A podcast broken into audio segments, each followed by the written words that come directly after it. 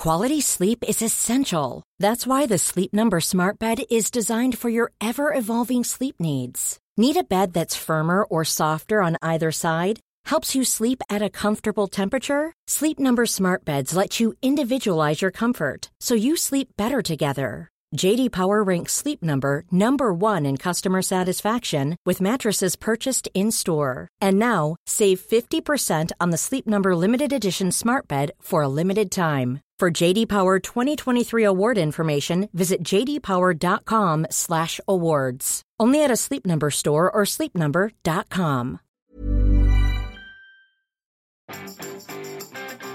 Vous êtes incapable de vous concentrer plus de 5 minutes sans regarder les réseaux sociaux Bonjour, bonjour, bonjour, bonjour, c'est Bertrand, votre coach web. Bienvenue dans ce nouvel épisode du podcast, l'épisode 243. Bon, j'espère que vous allez bien, hein, que le début de la semaine se passe bien. Je continue sur ma série hein, autour de, du contenu, des réflexions autour du contenu, etc. Hier, je vous posais une question sur Êtes-vous fier des contenus que vous créez? Aujourd'hui, bah, je voudrais un petit peu pousser un petit peu plus loin. Bon, allez, euh, commençons quand même par regarder ce qui s'est passé la semaine dernière. C'était la keynote Apple.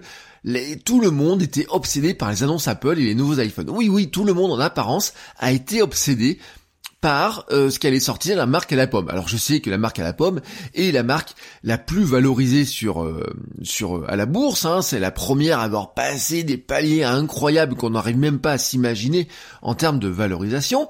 Si vous aviez un blog ou un podcast sur la tech ou sur Apple, vous deviez en parler, c'est logique. Si vous êtes fan de ces produits et que votre audience a l'habitude hein, de vous entendre parler de ces produits, ben vous pouvez en parler, hein, c'est normal.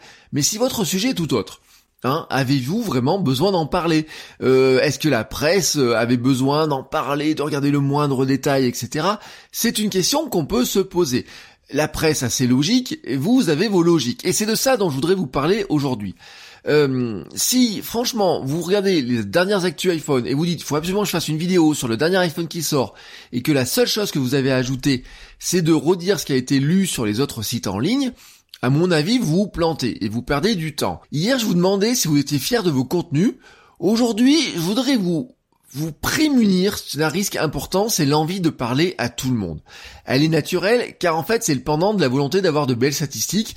Hein, c'est le pendant de ce que je vous disais hier, hein, avoir, être suivi par beaucoup de monde. On est obsédé par cette envie de grossir, de toucher le plus de monde possible. Alors dans ce monde dirigé par des statistiques et les vanity metrics, hein, nombre de fans et de j'aime, bah, la volonté c'est de faire grossir nos stats un maximum. Tout le monde a un mot à la bouche sur Internet, c'est le mot américain scale, grossir, euh, grandir, euh, comment dire, industrialiser même notre contenu. Et donc toujours de parler à plus de monde. Alors cela veut dire quelque part, finalement, faire du contenu pour la masse. Et franchement, je vous le dis, c'est pas notre job. Ce n'est pas notre boulot à nous créateurs de contenu de faire du contenu pour la masse. Ça, c'est le boulot de TF1, France 2, M6, les radios généralistes à la c'est le contenu de quelques youtubeurs qui veulent vraiment avoir une audience maximum, mais ce n'est pas notre boulot. Euh, c'est le boulot, je le dis, hein, de ces gros médias généralistes, de ces grands journaux généralistes, de TF1, de France 2, d'M6, d'énergie 12 si vous le voulez, et encore que je suis même pas certain, mais vous savez, ces médias que vous considérez comme ennuyeux, ou que même que vous dites, ils font quand même de la merde, hein, pour certains, j'ai pas envie de la regarder. Je suis tellement mieux sur mon Netflix, je suis tellement mieux à regarder des vidéos qui me plaisent. Vous savez, vous, vous le dites, tous ces trucs-là, là. Pourquoi vous dites ça? C'est parce que vous avez l'impression qu'il n'y a aucun de ces programmes qui n'est vraiment fait pour vous. En fait, ils sont faits pour tout le monde. Faire du contenu pour la masse et l'opposé des blogs ou des podcasts parce que faire du contenu pour la masse, qui est l'obsession des grands médias, c'est l'obsession aussi des journalistes formés pour ces grands médias, c'est aussi l'obsession des publicitaires. C'est ça qui intéresse un publicitaire, c'est toucher le maximum de personnes en un minimum d'efforts. Mais faire du contenu pour la masse, c'est faire du contenu pour personne. Parce qu'en fait, en visant tout le monde, vous ne visez personne et il y a plus grand monde qui se, qui se trouve concerné par ce que vous racontez. Alors, c'est là où on a un vrai risque, c'est qu'on a un risque de se perdre, parce que finalement, on va valoriser ce qui est vu par tout le monde, les créateurs vont tout faire pour y arriver, on cherche la viralité, on va dire qu'une vidéo est bonne quand elle a des dizaines, des centaines de milliers de vues, euh, et on va essayer de jouer sur les grosses ficelles les plus connues, jouer sur le marketing de l'indignation ou de la rage, hein, j'en avais parlé, mettre des titres en clickbait, euh, faire des euh, contenus qui défilent en pagaille avec juste une pub à la fin, bref, faire de la merde. C'est un risque aussi, soyons clairs, de faire comme les autres, je vous le disais au départ, euh, bah, tout le monde se met à parler de l'iPhone, et puis tout le monde va se mettre à parler de euh, je ne sais pas quelle voiture, et puis tout le monde va se mettre à parler d'une paire de baskets, tout le monde va se mettre à parler des dernières pilules qui vous font grossir ce que vous voulez dans votre corps. Bref, c'est ainsi. On a l'impression que tout d'un coup le monde est obsédé par un seul sujet, et puis ensuite la semaine d'après par un autre sujet, et puis encore un autre par un autre sujet. Mais ça, c'est exactement le la le la comment dire ce qui se passe quand on veut faire du contenu pour la masse. C'est-à-dire qu'on essaye de parler de sujets qu'on a l'impression que tout le monde s'y intéresse, alors qu'en fait, bah franchement, c'est pas forcément le cas. Non, ce n'est pas forcément le cas. L'autre risque, en fait, c'est aussi de ne rien faire.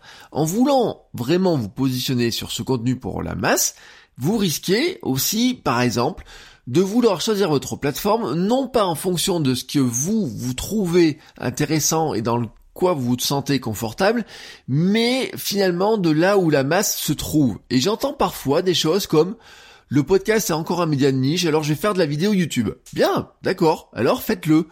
Mais euh, j'entends beaucoup de créateurs comme ça qui vont dire je vais aller choisir la plus grosse plateforme pour toucher le plus de monde.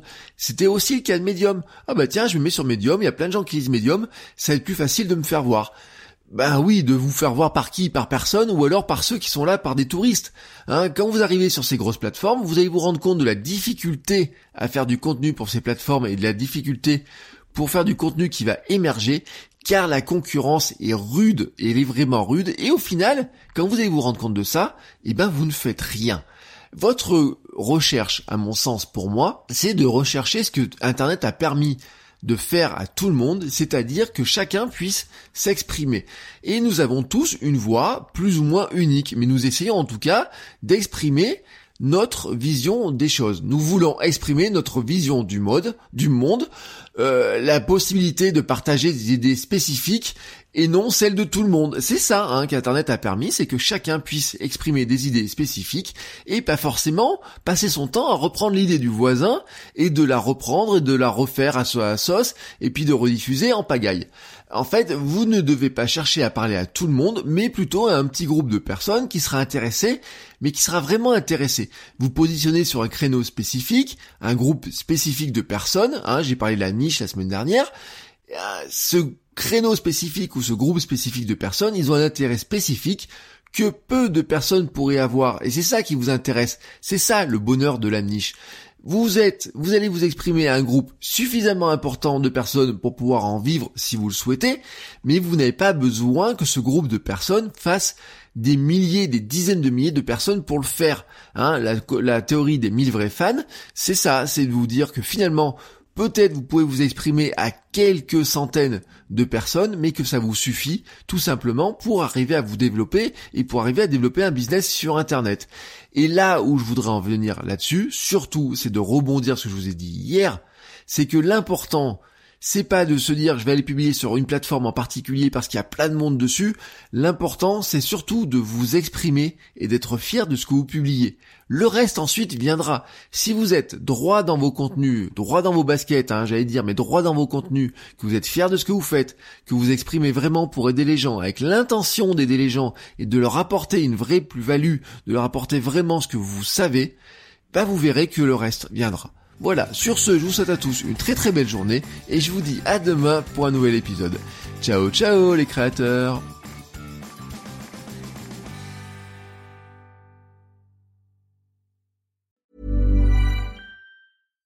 Hi, I'm Daniel, founder of Pretty Litter. Cats and cat owners deserve better than any old-fashioned litter. That's why I teamed up with scientists and veterinarians to create Pretty Litter.